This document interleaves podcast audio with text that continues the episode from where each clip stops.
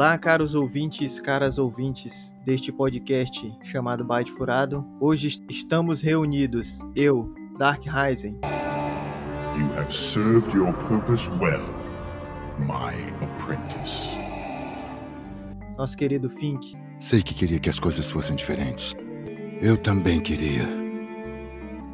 Mas não são nosso querido tio Gamer. It's me! Para o episódio que versa sobre ciência e tecnologia. Nossa primeira notícia de hoje é sobre uma invasão hacker ao sistema do governo dos Estados Unidos. E o pior, essa invasão se deu por meses e só agora é que o governo norte-americano ficou sabendo disso. Então, não só o governo dos Estados Unidos, mas milhares de empresas e inclusive o Departamento de Segurança Interna dos Estados Unidos. Caralho, o maluco é brabo estão aí procurando pistas sobre um suposto ataque cibernético que pode ter sido feito por hackers russos. A violação foi confirmada pelo governo de Donald Trump agora, no dia 13 de dezembro, a ideia de que atingiram órgãos críticos, inclusive o Departamento de Tesouro e de Comércio, agências governamentais e, como eu disse, o próprio Departamento de Segurança Interna. Então, o pior de tudo é que esses hackers, supostamente hackers russos, estariam explorando essa brecha de segurança desde março de 2020. Então,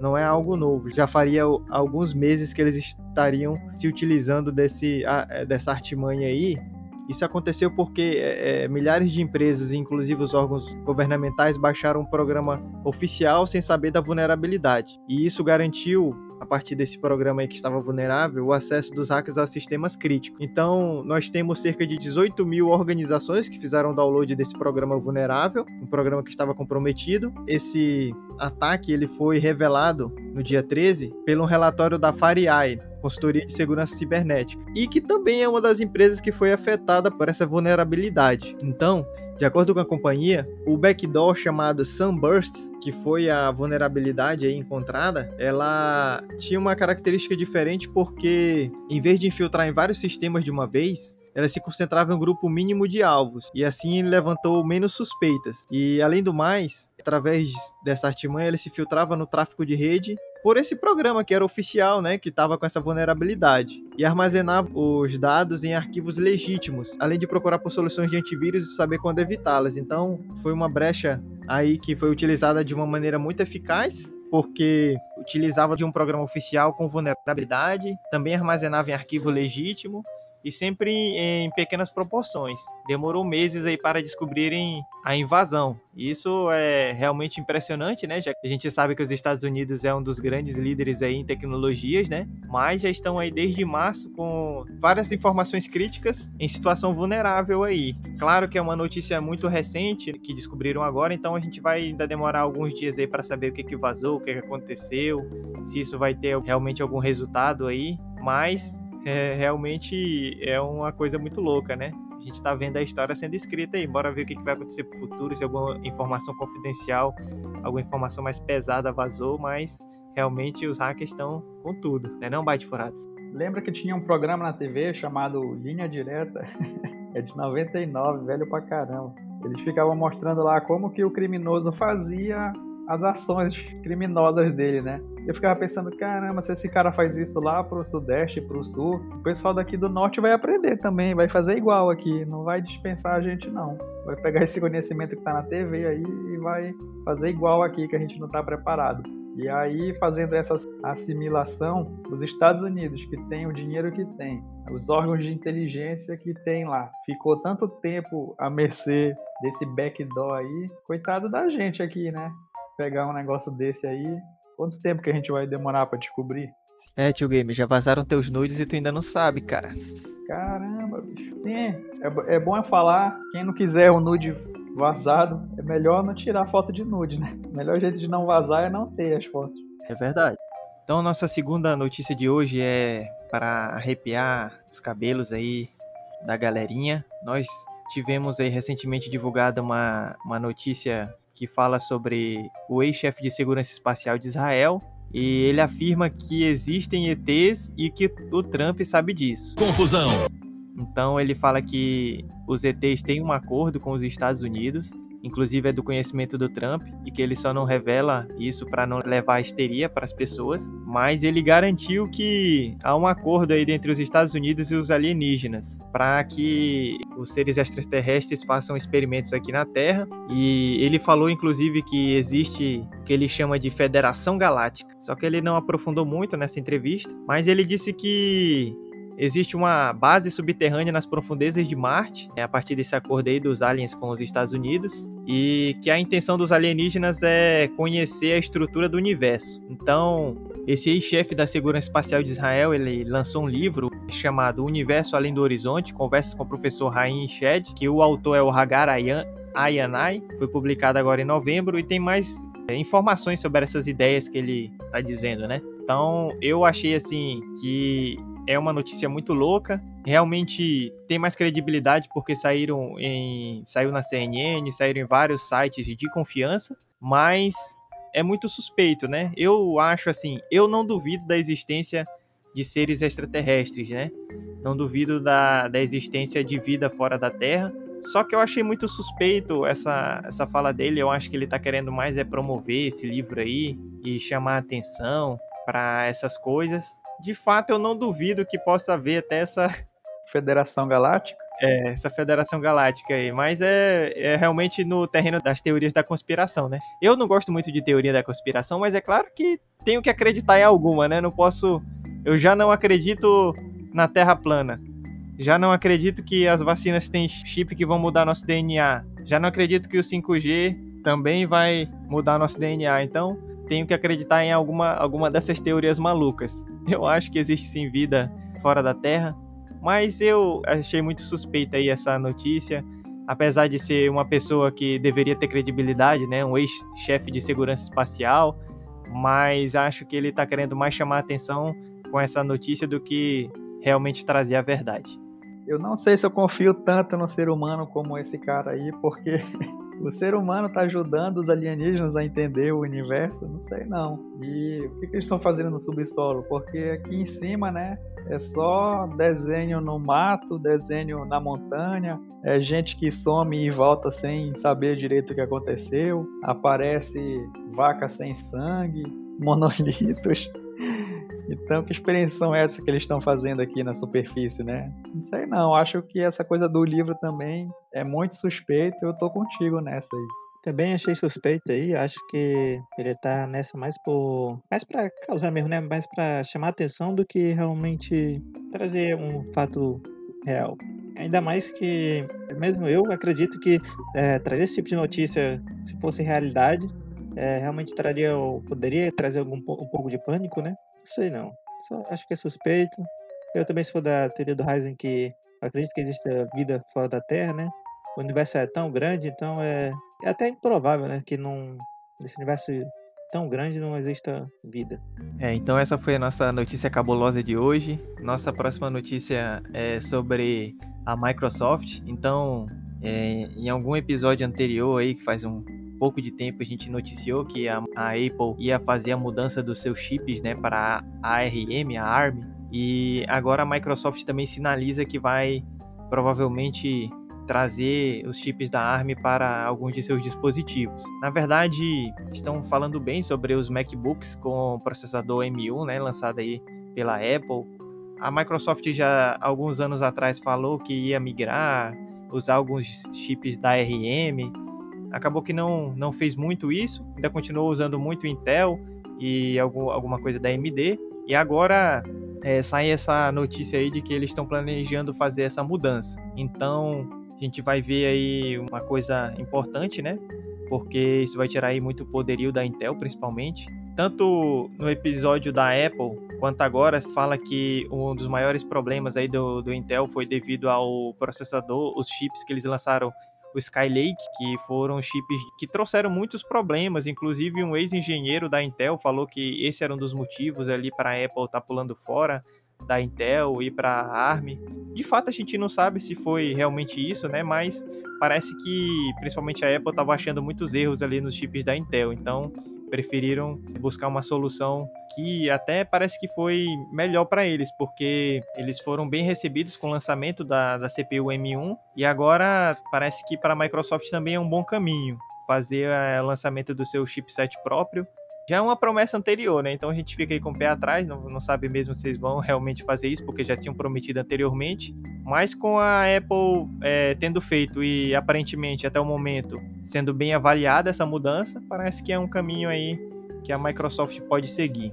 Acho que o caminho natural é usar os chips ARM mesmo, porque os MacBook Pro estavam chegando num limite assim de potência versus portabilidade que já não estava dando mais. Então, esses chips são menores, mais econômicos e às vezes mantêm a mesma potência, né, dos chips que ficaram para trás. Então é natural, tem que acompanhar a evolução desse tipo de tecnologia, né? É, então vamos ficar de olho aí, ver o que, que vai acontecer. E a nossa próxima notícia de hoje é sobre um projeto de lei que foi aprovado no Senado e pretende criar a carteira digital de vacinação.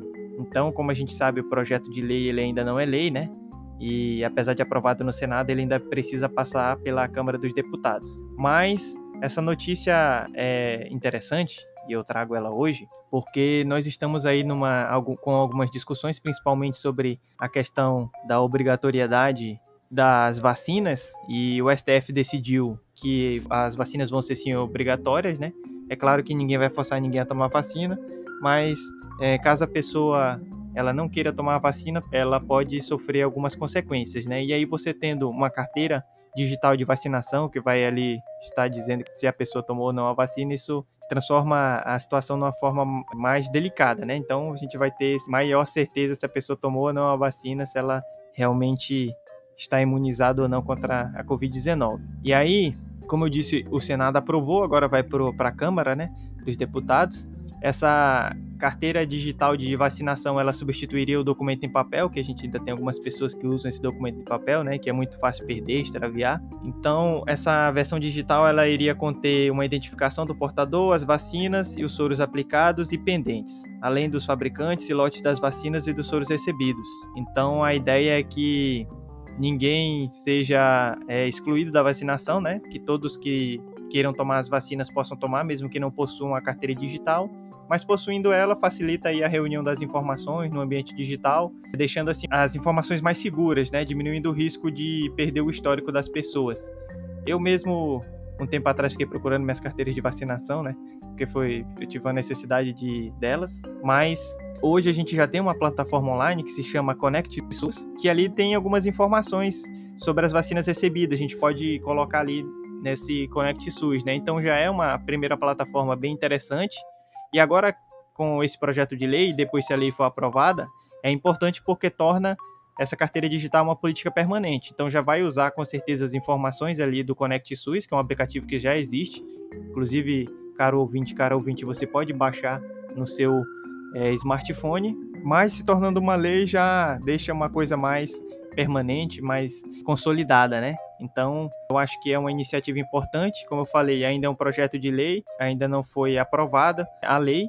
E vamos ficar aí na expectativa, mas é um momento complexo, né? Como eu estava falando, porque inclusive tem aí um movimento anti-vax, um movimento anti-vacina, que falam que as pessoas não devem se vacinar. Com a decisão do STF de que é, as vacinas vão ser obrigatórias, claro, como eu disse, ninguém vai ser forçado a tomar vacina, mas se você não tomar, vai ter algumas coisas que você não vai poder fazer. Então, tendo essa carteira digital, isso facilita a identificação dessas pessoas que podem é, atrapalhar né, a imunização contra essas doenças e hoje principalmente contra o, o coronavírus, a Covid-19. Então, é importante a gente ter esse processo de digitalização aí, de ter as informações digitais, porque também, na verdade, é o caminho, né? É o caminho que a gente está tendo hoje. Documentos em, ali em papel eles já estão meio que obsoletos, inclusive pela destruição da natureza, né? Esse caminho digital acho que é o caminho mais correto mesmo hoje em dia. Realmente eu também acho que esse caminho digital é o caminho que a gente está seguindo no futuro aí, né? A gente sabe que temos vários documentos aí que já estão se tornando cada vez mais digitais, né? Até identidade, carteira de motorista e tudo mais, até porque é mais difícil de perder assim, né? É, seria quase impossível. E também eu acho que, ah, se bem que as renovações ainda, eu acho que seria mais fácil de fazer as renovações e fazer tudo mais, tem várias é, maiores facilidades, né? Em compensação, é, como a gente acabou de falar de uma notícia sobre hackers aí, né? E ficou lá tanto tempo mexendo lá e ninguém, ninguém sabia que estava sendo hackeado lá, é, para fazer essas modificações nessas identidades digitais, nesses, em coisas que são cada vez mais digitais e, menos, e que não tem nada físico, é, vai ser cada vez mais fácil, né? E eu acho que acabará se tornando um problema maior para a gente, né? Com o tempo. É, realmente, enfim, que essa, essas duas questões são importantes, né? Eu acho que é um dos horizontes das discussões que a gente vai ter que fazer, inclusive aqui no Bate Furado. E aquele filme que a gente assistiu recentemente, né, que fala sobre as memórias digitais. Anon. Então, esse filme Anon é uma das coisas ali interessantes que reversam sobre tudo estar no digital e ter essa questão da, do hackeamento, né, dos hackers, das hackers. Então, eu acho que a gente vai resolvendo um problema e vai achando outros, né, vai criando outros problemas. Então, isso realmente vai ser uma coisa para nós pensarmos e discutirmos no futuro. Mas se tudo for digital, né, tem alguns filmes também que versam sobre essa questão de ter um banco digital ali. E tem um filme que eu não gosto dele, mas que ele tem uma questão parecida, né? Então vamos dizer que todos os crimes estão tudo tá tudo digitalizado lá. Então todas as pessoas que cometeram crimes está ali, elas têm que pagar seus crimes porque tá tem aquelas informações ali. Se um, um hacker, um grupo de hacker, né, consegue apagar todas as informações de quem é criminoso, quem é devedor, então várias informações críticas, né, que podem assim sumir, serem apagadas, que podem trazer realmente um grande prejuízo, né, para a sociedade. Mas são coisas aí que a gente vai ter que lidar, sempre vai ter que ter os backups, né? E claro, backups fora dali de onde estão as informações importantes, em outro local que não seja de, do mesmo acesso. Então, é, isso vão ser coisas que a gente vai ter que discutir, pensar como é que vai se dar, né? Mas essas informações elas vão ter que estar protegidas de alguma forma. A gente sabe que o armazenamento na nuvem, na verdade, ele tá, é só uma informação que está sendo armazenada no computador de outra pessoa que está em outro lugar, né? Então, não existe essa ideia da nuvem realmente. Essas informações elas sempre estarão armazenadas em algum lugar. Agora pode não ser nem no, no país de origem, né? Pode ser em outro país, a gente pode não saber nem onde está, mas tem algum sistema armazenando essas informações, né? Então a gente vai precisar realmente repensar isso, né? Que quando todas essas informações estiverem ali no digital, elas podem ser alteradas ou apagadas. E a nossa última notícia do nosso episódio Ciência e Tecnologia é sobre a quantidade de plástico que estamos ingerindo sem perceber. Essa quantidade ela tem afetado o nosso sistema endócrino. Então, uma notícia que saiu recentemente é de um relatório científico que foi publicado no dia 15 de dezembro agora e concluiu que os plásticos, assim como os componentes químicos deixados por esses materiais no meio ambiente, são uma grande ameaça à saúde humana foram identificadas mais de 140 substâncias químicas que são facilmente encontradas em produtos plásticos e que podem prejudicar nosso corpo, interferindo principalmente no sistema endócrino. Esse relatório ele é uma colaboração entre a Endocrine Society, uma das maiores organizações de cientistas que estudam as partes do corpo que produzem hormônios, chamado sistema endócrino, e a Rede Internacional de Eliminação de Poluentes, IPEN. Então, a pesquisa foi redigida por cientistas nos Estados Unidos e na Suécia, e teve como objetivo fazer uma revisão de estudos já existentes sobre plásticos e seu potencial de causar danos às pessoas e outros animais. Então, aparentemente as coisas não estão nada animadoras. A principal ameaça dos plásticos vem de um grupo de substâncias químicas que imitam os hormônios ou podem interferir no nosso organismo. Então, nós sabemos que os hormônios são produtos químicos produzidos naturalmente, né, que ajudam a regular quase todas as funções corporais que temos como o metabolismo, o sono, a fertilidade. E aí, esse relatório, esse documento, ele lista 144 produtos químicos que fazem essa desregulamentação endócrina, que são comumente encontrados em produtos plásticos que a gente usa diariamente. Então, esses níveis elevados desses componentes aí, eles estão associados a maiores taxas de infertilidade, distúrbios metabólicos, certos tipos de câncer, diabetes, então é bem complicado. Só que assim, o problema maior é que esses plásticos eles estão presentes em quase todos os momentos da nossa vida, é, sendo uma exposição universal. Quer dizer que ninguém consegue se esconder dessa quantidade de plástico, né? Inclusive é mais presente do que a própria poluição do ar. Então é difícil descobrir os efeitos exatos dessa contaminação por esses produtos plásticos, porque ninguém deixa de estar exposto, né? Para a gente poder fazer uma comparação de quem estaria exposto e de quem não estaria. Então a gente vai necessitar de um esforço global, né, para poder fazer essas mudanças e procurar alternativas para mais seguras para reduzir esse uso dos plásticos. E assim, nós cidadãos comuns a gente pode fazer a nossa parte é, usando evitar muitos materiais de uso único, né, de plástico para recipiente de comida e bebida, como os copos e pratos plásticos, e nós podemos optar por alternativas reutilizáveis, como o vidro. É claro que é importante também a gente não aquecer esses recipientes de plástico no micro-ondas, né? Inclusive, alguns podem até derreter, né? Mas mesmo que eles não derretam, não é interessante usar no micro-ondas. Em outra pesquisa, que foi lançada recentemente também, é, se descobriu que hoje nós temos o dobro de plástico do mundo do que animais selvagens e domésticos. Então, a quantidade em quilos de plástico no mundo ela já é superior aos nossos animais. Além do mais, Hoje, há, assim, de forma geral, há mais produtos fabricados e construídos do que vida orgânica no mundo. Então, além de no mundo todo nós termos mais produtos que foram fabricados pelos seres humanos do que vida orgânica, o que já é bastante preocupante, né? Essa questão do plástico também é muito grande, porque o plástico que a gente produziu, que a gente tem no mundo, ele já é maior do que o número de animais selvagens e domésticos. Então, aí são algumas informações que são preocupantes e que nos deixam em alerta aí, né, para usar menos plástico, para a gente repensar a nossa vida. É, não é uma coisa individual, né? É uma coisa que a humanidade vai ter que repensar aí o seu uso. Eu, inclusive, já é, ainda usava algumas garrafas de plástico, já estou terminando de beber a, as águas, né? E já estou procurando garrafas de vidro para dar uma melhorada nessa questão. Mas é claro que isso não é uma questão simplesmente individual, uma questão que a gente vai ter que pensar coletivamente quanto humanidade. Eu já li uma notícia que dizia que o plástico do oceano ele vai se degradando, né, até se tornarem microplásticos e a fauna marinha ela utiliza a água para tirar o oxigênio, né, e vai junto na alimentação deles também. Então esse plástico acaba entrando para o corpo deles, né? E depois a gente ingere esses peixes, o plástico volta para dentro da gente, né? Então não tem como escapar. Esse microplástico, como tu disse, ele é praticamente universal. Só uma análise de laboratório para saber a quantidade de plástico que tem na água, nos vegetais, nas carnes. Então a melhor saída é essa mesmo reduzir o uso de plástico e, consequentemente, a gente vai jogar menos plástico na natureza. Então, caros ouvintes, caras ouvintes, essa foi a nossa última notícia de hoje. Agora vamos para o nosso momento de recomendação. Eu trouxe para vocês uma recomendação que é uma lista de livros do site Gizmodo Brasil. Então, lá nesse site eles fizeram uma lista de é, livros com mais de 20 autores e autoras negros e negras para que os ouvintes, as ouvintes aqui do Byte Furado e os leitores do site possam conhecer.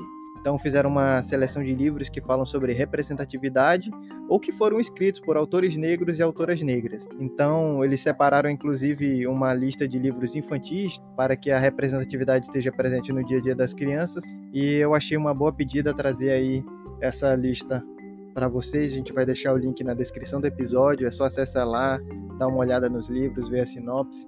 É importante a gente estar lendo autores e autoras negras, né, dando visibilidade e oportunidade aí para esses autores e essas autoras. E esse foi o nosso episódio Ciência e Tecnologia. Espero que as ouvintes e os ouvintes estejam todos bem, com saúde, que seus familiares também estejam bem com saúde. Wakanda Forever. Tchau, tchau. Valeu, falou. Bye, bye.